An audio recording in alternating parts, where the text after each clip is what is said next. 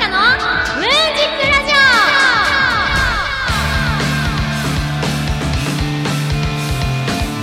始まりました。桃山月花のムーンジックラジオ。パーソナリティの桃山月花です。よろしくお願いします。2020年12月13日日曜日平賀スクエアから今日もフルムーン奈良のフルチューンでスタジオ観覧の皆さんと楽しくお届けしていきます。第51回目です。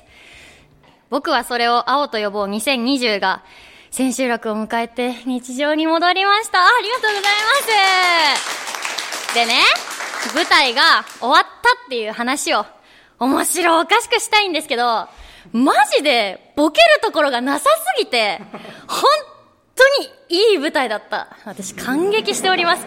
ここで笑いが起こる。あの、ご来場いただいた方、そして DVD 買ってくれた方、本当にありがとうございます。私ね、今回初主演だったんで、本当にプレッシャーがすごくって。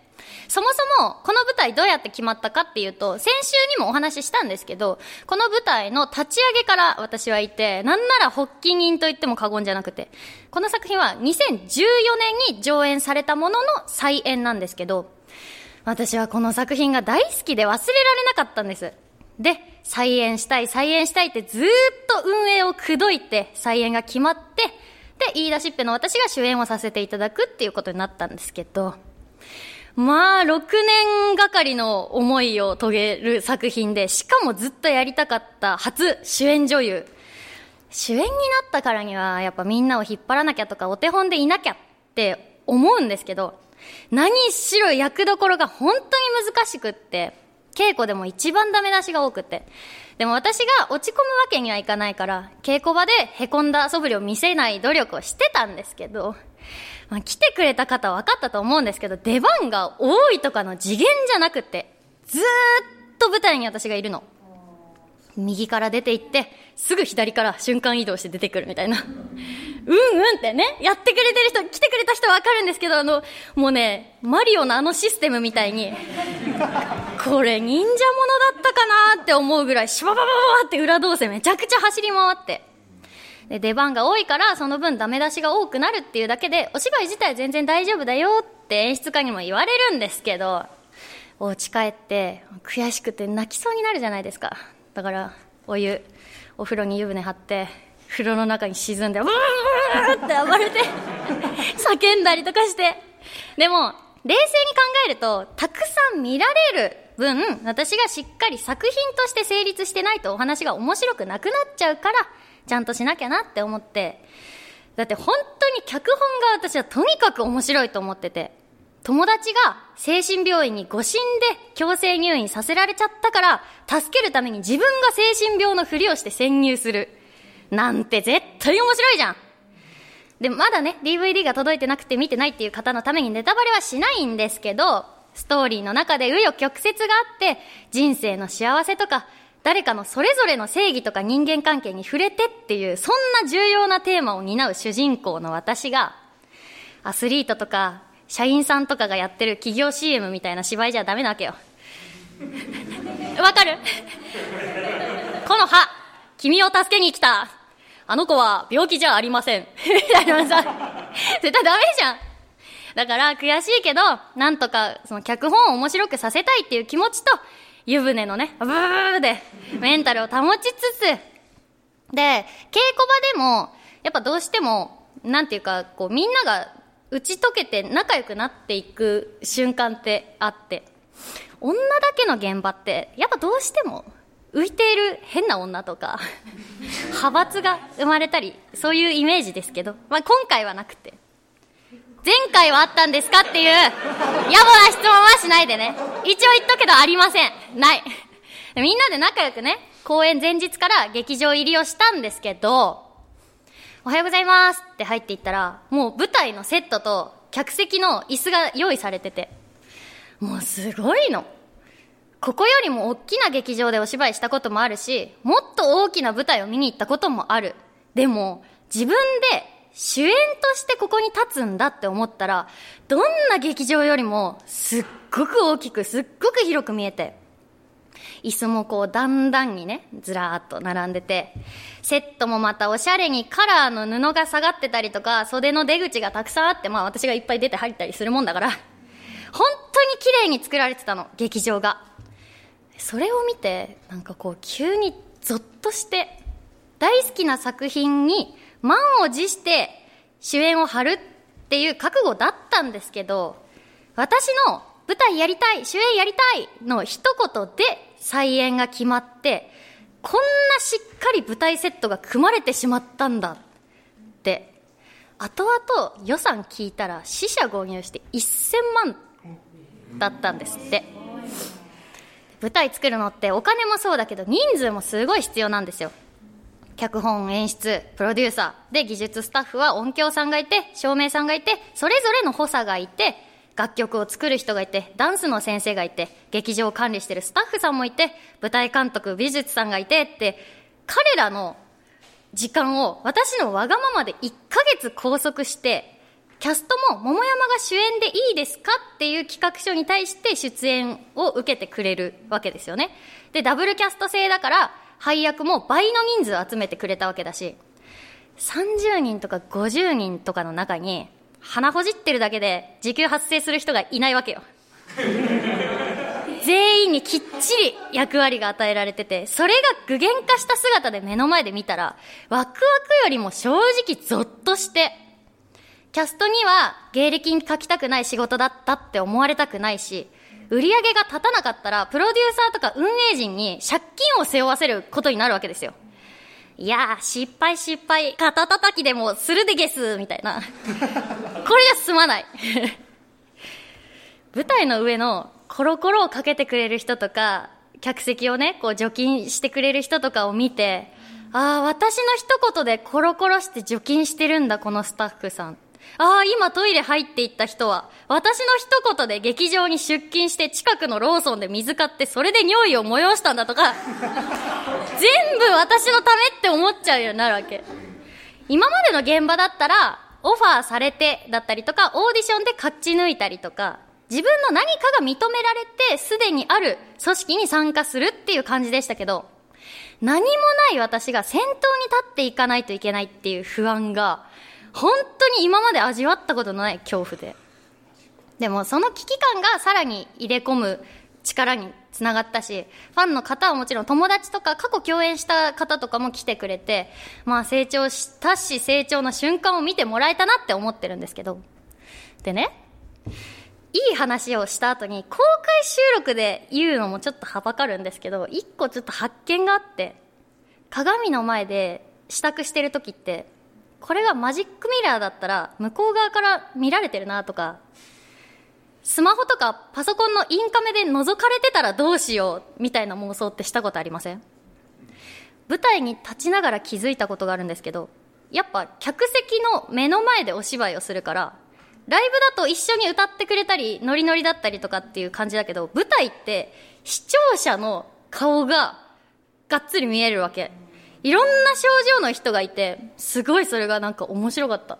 あ、今めっちゃ見てるなとか、なんか警報が鳴ったりとか叫んだりするシーンとかに一緒になってピクって驚いてくれる人がいたりとか、本当なんかのめり込んでるなっていうのが見えて、それが面白かった。っていう感想 恐怖とか不安とかもあったんですけど、舞台自体は本当に大成功で、来てくれてありがとうございました。という舞台レポートでしたいや、本当に応援ありがとうございました。はい。前回は虹崎まるちゃん、須山あかりちゃん、白石彩香ちゃんがゲストに来てくれました。真空から異次元まで概念が覆る謎解となりました。たくさんのお便りもありがとうございます。さて、桃山月花のムーンジックラジオではあなたからのお便りを募集しております。市川うらら FM 桃山月花のムーンジックラジオのメールフォーム、またはローマ字で桃山月花 yahoo.co.jp、月花の2は TSU でローマ字桃山月花 yahoo.co.jp、ツイッターお持ちの方はハッシュタグカタカナでムーラジとつけて投稿してください。お待ちしております。ます。この後は素敵なゲストさんの登場です。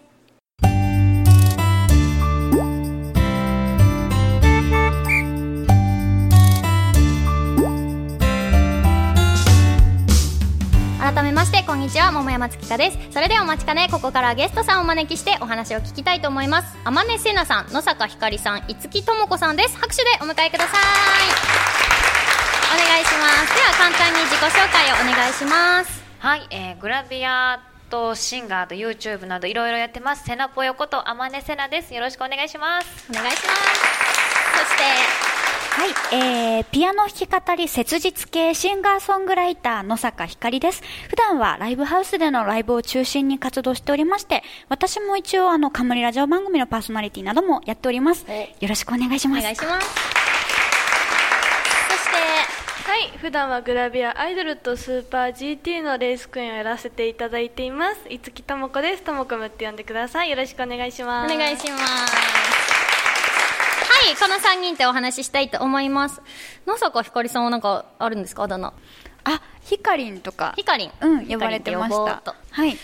あまねせなさんせなぽよ、セナポヨです。なんか何でもやってますね。本業って言われたらなんて答えます？本業はシンガーです。シンガーはえー、いいよね。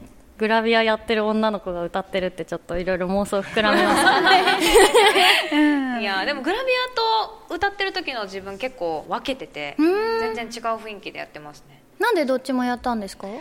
そう最初はずっと歌しかやってなくて、なんかその歌う面でのこう世界観とかをもっと広げたいなって思ったのもあったし、まあ、前に出て歌うくせに結構シャイな部分があって、うんうん。なんでなんかどうやったら殻を破れるかなと思った時にグラビアやってねえそれ本当？よ。く聞きませんグラビアの子って。ひど肌脱ぐじゃないけど脱いだら本当に恥ずかしくなくなって。さあ結構自信持てるようになったんですよ、ね、脱ぎたかったんだろ？脱ぎたかったのかな？露出狂ですか？まさかの。ひどいね。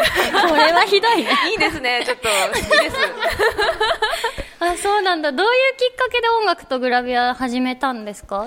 音楽はもう物心つった時からずっと歌うことが大好きで、うんうん。将来はもう歌ってもうみんなを笑顔にしたいじゃないけどああいいですね。それはもう45歳の時からの夢へで。そう。で石川県出身なんですけど6年ほど前に東京に来てからずっとミュージックバーとかで東京来てからは洋楽ばっかり歌ってるんですけど、へビヨンセとかえー、かっこいにい。憧れて今は頑張ってます。え今は歌ライブ活動とか撮影が多いってことですか？そうですね。あのほぼ毎日ミュージックバーで平日はどこかしらで歌ってでえそれってなんかリクエストされて歌ったりするってこと？そうですね。リクエストも受けてます。ん。大体みんながあの知ってるような洋楽を歌ってるんですけどディーバ系の。ホイットニーも歌うし、うんうんうんうん。マライアとか。すごいね。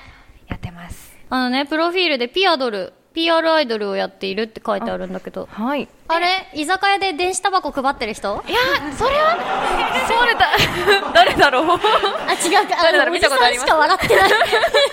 新聞とかですね「夕刊富士」さんとか「トースポ」さんとかで、いろんな商品とかを PR してます、うん。水着でこもったりしてそういう感じでやってます。へえちょっとメールが来てるので紹介したいと思います。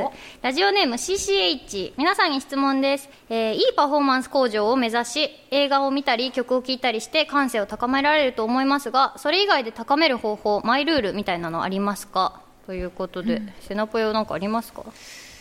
美味しいものを食べるあー、それは大事。すごい。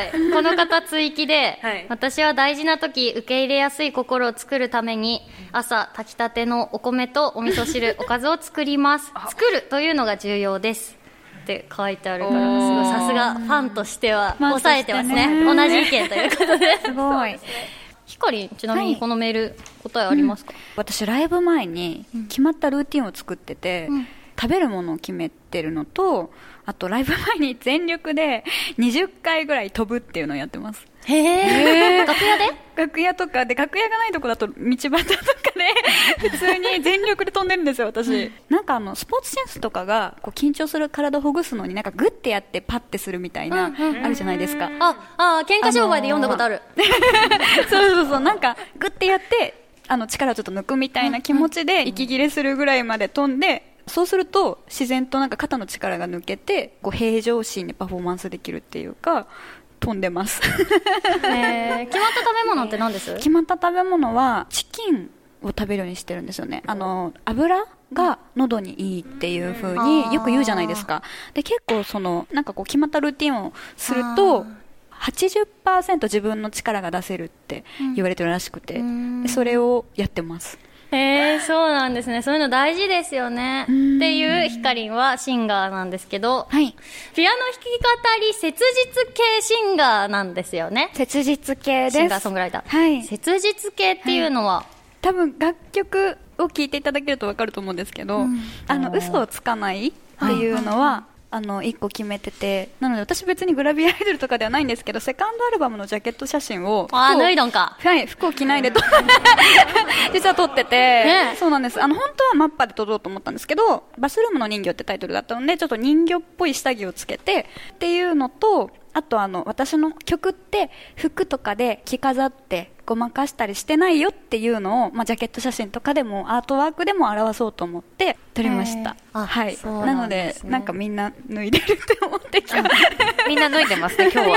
今日みんな脱いでると思って、えーどんな歌詞を書くんですか？えっと自分の感情をうん。書いてますね歌手って、えーどちらかかなドキュメンタリー派かドラマを演出して作り上げる派かあると思うんですよね、もう本当に女優さんみたいにこういうのを演じるっていうタイプとあとはもう自分そのままでステージに立つドキュメンタリー派、うん。どちらかというと私はドキュメンタリーだと思ってます。はい。生き様をみんなに知ってもらって聞いてもらうことで人間としてつながるっていうステージを目指しております。はい難しい。難しい。うまく言えない。じゃあ、えー、ともこむはい。さん。あちなみに聞いてもいいですか？パフォーマンス向上のためのルール。そうですね。私宝塚が好きで、宝塚の動画とかよく見たりとかしてあの宝塚の人はこんな胸張って喋ってるから私も喋れって喝を入れて、はい。向上させてる。向上してますえっ、とレースクイーンですよね。グラビアはいレースクイーン、やらせていただいてます、ねレースクイーンの人ってどうやってレースクイーンになるの？なりたいってあんまり知らな職業があること自体あんそうまりねなんですよ。知らないかもしれない。んか歌歌いたいとかお芝居したいっていうのはうん。小さい時からああそうなん確かにってなるけど、なんで？また。と あの舞台とアイドルをやってたんですけどーなんかそれを卒業して私に合う職業ないかなって調べて、うん。これはどうだいって言われたのが レースクイーンだったのでオーディションを受けて。オーディションがあるんだ。めちゃくちゃ厳しいですねオーディション。どんなことするんですか？まあ、最初書類からとかあって、あとビデオ撮りながらスポンサーさんへの受け答えとかそういうのもあるんですけど質疑応なんかウォー答キングとかするの？あウォーキングしないですね。K1 ではないんで。K1 なんかプラカードみたいなの あそっかそっか、ね結構質疑応答で独特な質問が多くて他のチームのレースクイーンと喧嘩したらあなたはどうしますかとか独特だわ。真面目なぶん殴りますすとか言うのその方がいいと思います。だよね。あれわかんないえそこってえどうなんだろう？大喜利とまた違うのかな？レースクイーンってなんか面白いのが好きなスポンサーさんは大喜利だと企業にあますよね。ーあるみたいですえ私だったらなんて質問しようかな？なんか困らせたいですよねせっかくだから。この水を1億で売ってきてくださいみたいなさなんかありそうなやつ ゲストを困らせるんじゃないよ。あともこにメール来てるのでちょっと紹介したいと思います。がとうございます。めでたい。匿名希望の方ですレースクイーンとして活躍中のトモコムですがレースクイーンのお仕事の中で一番大変なことなんですか？個人的には寒い中露出が多い衣装だと大変だなと思いますけどということで。そうですね。はい。その通りです。です。これでした はい。ゲストさんのお話ありがとうございます。この後はお便りのコーナーです。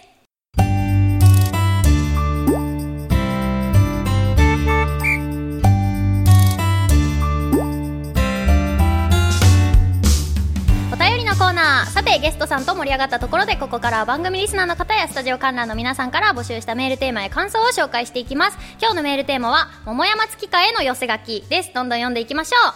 ラジオネームぬいぐるみ千本ノック。桃山さんゲストの皆さんこんにちは。桃山さん舞台お疲れ様でした。とても素敵な舞台でした。ありがとうございます。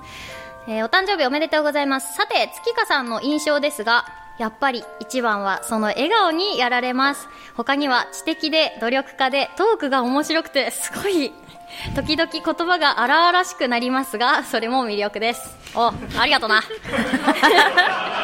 続いて、ラジオネーム、うどん県大好き。桃山さん、お久しぶりです。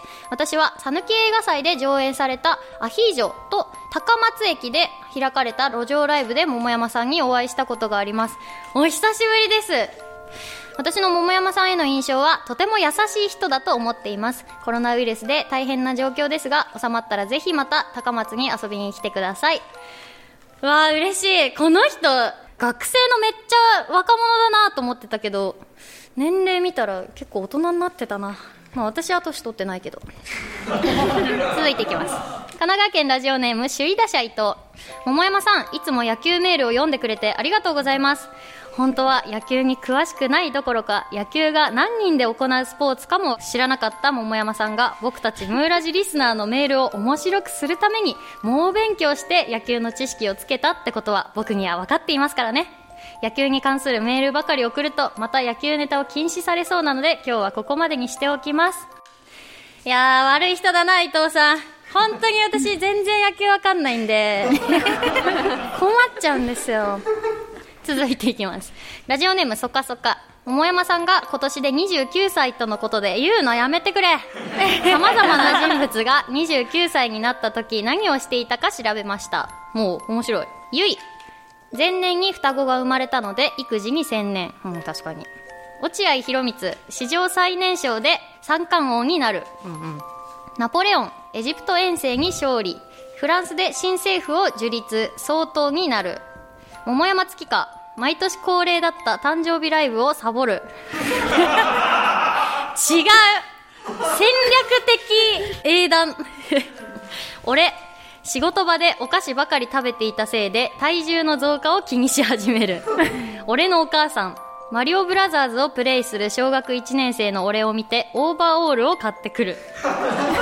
そんなわけで29歳は人それぞれですし7歳の僕はマリオの格好が似合いませんでしたが今はすっかりマリオ体型です。人は変わることができるので桃山さんも頑張ってください。やかましいな。じゃあ続いていきますね。大阪府ラジオネームデルクイフルスイング。桃山さん舞台お疲れ様でした。ありがとうございます。しかし桃山さんが舞台を続けてきたことは決して順風満帆ではなくいくつもの困難があったと思います。しかしそんな時桃山さんを支えてくれたのは親父でもなくお袋でもなくそうリーでした。これからも頑張ってください。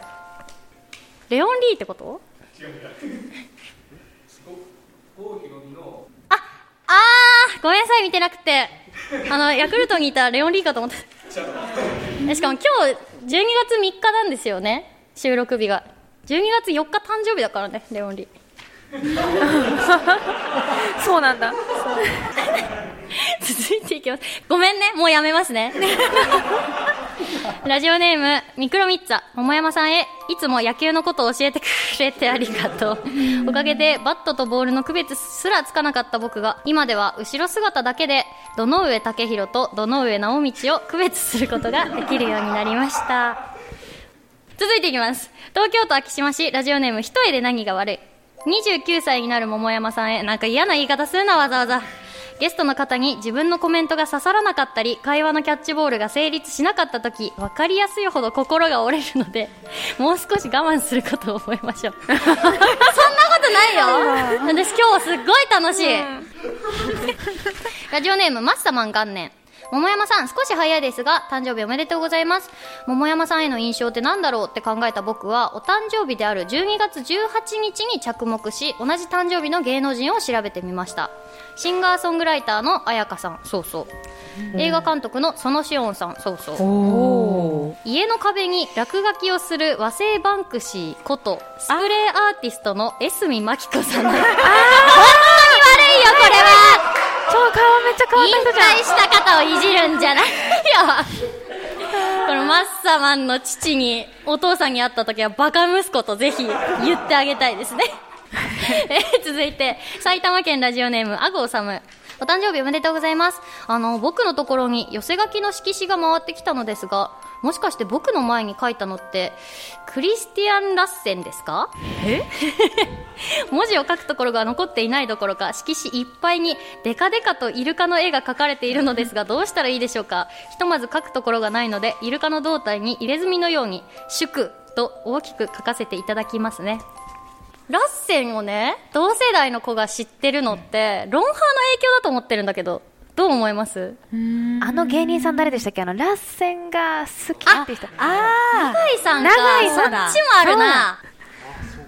えー、東京都ラジオネーム曖昧なレッサーパイン。桃山さんとの思い出は桃山さんを賽銭泥棒に仕立て上げたこととかですかね。お互いいじったりいじられたりな気がします。これからもいじります。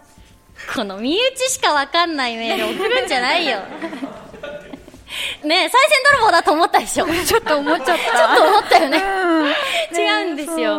京都の千入寺っていうお寺があって、清少納言が私好きなんですけど、い清少納言ゆかりのお寺の井戸があって、はいはいはい。石でできてる、それと一緒に写真撮ったら何賽銭泥棒してるんですかみたいな感じでツイッターでなんかめっちゃ叩かれて。仕立て、上げられた、仕立て上げられた、うん。神奈川県ラジオネームミクロミッツァ。桃山さんへ。僕が桃山さんの声を最初に聞いたのは今年の6月頃。コロナで大学にも行けず暇を持て余していた時にツイッターで流れてきた「シャープムーラジ」を追ってあなたにたどり着きました。いつも素敵な声を僕の耳へ届けてくれるあなたを僕はいつまでも応援し続けます。え怖い怖い怖い怖い。ミクロミッツァが叩叩いてこいよ。続いていきます。神奈川県ラジオネーム首位打者伊藤。寄せ書きなので桃山さんのいいところを今から書いていきます。声がとても綺麗。オープニングトークが毎回練られているので面白い。リスナーから来るメールのさばき方がうまい。野球ネタは詳しくないというお約束のギャグ。いやギャグじゃないんだけど。個性の強いゲストが来るとたまに心が折れる。ねこれ本当なんなのマジで。みんなそうなんしてですね。折れてるんだ。違う。折れてるのかな？ちょっと見てみたいようなね。ちょっとね。うん。ということでメール以上です。ここでリクエスト曲があります。はい。野坂ひかり、それが幸せ。お聴きいただいたのは、野坂ひかりセカンドアルバムバスルームの人魚より、それが幸せでした。はい、ありがとうございます。そろそろエンディングの時間となりました。今日のゲストは、天音せなさん、野坂ひかりさん、五木智子さんでした。今日の感想と告知があれば聞いてもいいですか？はい、えー、アマネセナ初のオリジナル曲の CD が9月1日に発売となりました。私のツイッターから通販サイトに飛べるのでそちらぜひチェックしていただけると嬉しいです。はい。月香ちゃんがん姉御花で面白くてすごく楽しい収録でした。よかった読んでくれてありがとう。えっ、と、私もですね、12月の27日、日曜日、渋谷のジージさんというところで、えー、野坂ひかり年内ラストのミニワンマンライブを開催します。ぜひですね、野坂ひかりのツイッターアカウントなどで詳細告知してますので、覗いてみてください。はい今日はありがとうございました楽しかったです12月14日に「週刊プレイボーイ」の掲載されるのでぜひ見てくださいただいま日本レースクイーン大賞というの新人部門をやっているのでぜひ投票していただけたらすすごいごい嬉しいですよろしくお願いしますはい、ありがとうございます。私も告知をさせてください。次回の桃山月花のムーンジックラジオの放送日は12月27日日曜日です。詳細は番組公式ツイッターホームページでお知らせしますのでチェックしてください。番組への感想やテーマメールは番組公式ホームページのメールフォームまたはツイッターお持ちの方はシャープカタカナムーラジとつけて投稿してください。さて、次回の放送は27日ということでアフタークリスマスの時期。数日前の思い出に浸りながら仕事に戻ったり年末年始の連休に向けてもう一頑張りしている時期でしょうか仕事なし恋人なしのムーラジリスナーには関係ないイベントだと思いますが 我々が純粋だった頃にはサンタさんが毎年笑顔をくれていましたそこで次回のメールテーマはこちらクリスマス。クリスマスの思い出やもらったプレゼント。もし万が一あるならクリスマスデートのプランニングなどを送ってください。最後に観覧の皆さんと一緒にお別れしたいと思います。私が桃山月かなと言ったらムーンジックラジオと返してください。ゲストの皆さんもお願いします。ではいきますよ。桃山月かなムーンジックラジオ。お相手は桃山月香と。天音瀬せと。野坂ひかりと。いつきとでした。ありがとうございます。またお会いしましょう。ありがとうございます。